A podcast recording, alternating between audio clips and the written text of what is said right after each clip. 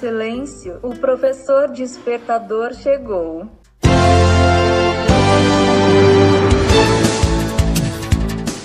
Olá, eu sou o professor Diante Vasconcelos e estou aqui para mais um podcast.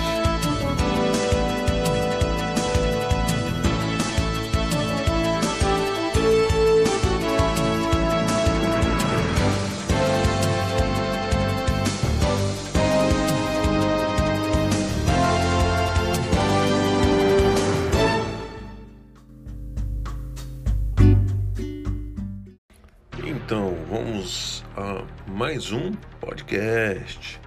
Segundo o site MJV Innovation, os impactos do movimento low code e no code. Nos últimos anos, as formas no code e no code de criar aplicações e resolver problemas técnicos tornaram-se bastante relevantes. Elas representam uma evolução lenta e gradual que começou com o INPE nos anos 70 Gerou produtos como editores da web e agora permeiam quase todas as categorias de softwares e aplicativos. No entanto, esse aumento da popularidade não vem sem confusão entre usuários finais e fornecedores. Mesmo as terminologias no-code e low-code podem ser enganosas, já que a distinção não é necessariamente sobre quanto código é necessário para resolver um problema mas sim a pessoa envolvida e o escopo do projeto em questão. Movimento low code e no code e ver como ele pode impactar o seu negócio.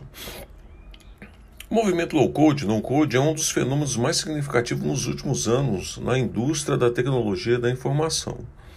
Ele consiste na utilização de ferramentas e métodos que permitem que pessoas com pouco ou praticamente nenhum conhecimento de desenvolvimento de software trabalhem usando por exemplo, editores gráficos e fluxogramas simplificados. Se durante muitos anos a programação de sistemas era um privilégio de entendedores das linguagens e dos meandros técnicos, agora com o fenômeno de low code e no code, essa exclusividade cai por terra.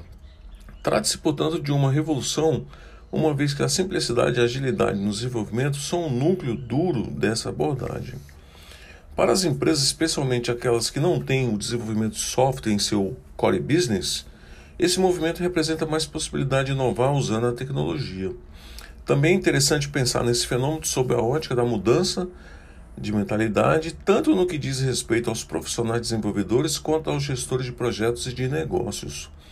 Um maior acesso à possibilidade de desenvolver produtos tecnológicos democratiza as capacidades, ao mesmo tempo em que facilita a incorporação da inteligência artificial, entre outras facilidades tecnológicas inovadoras.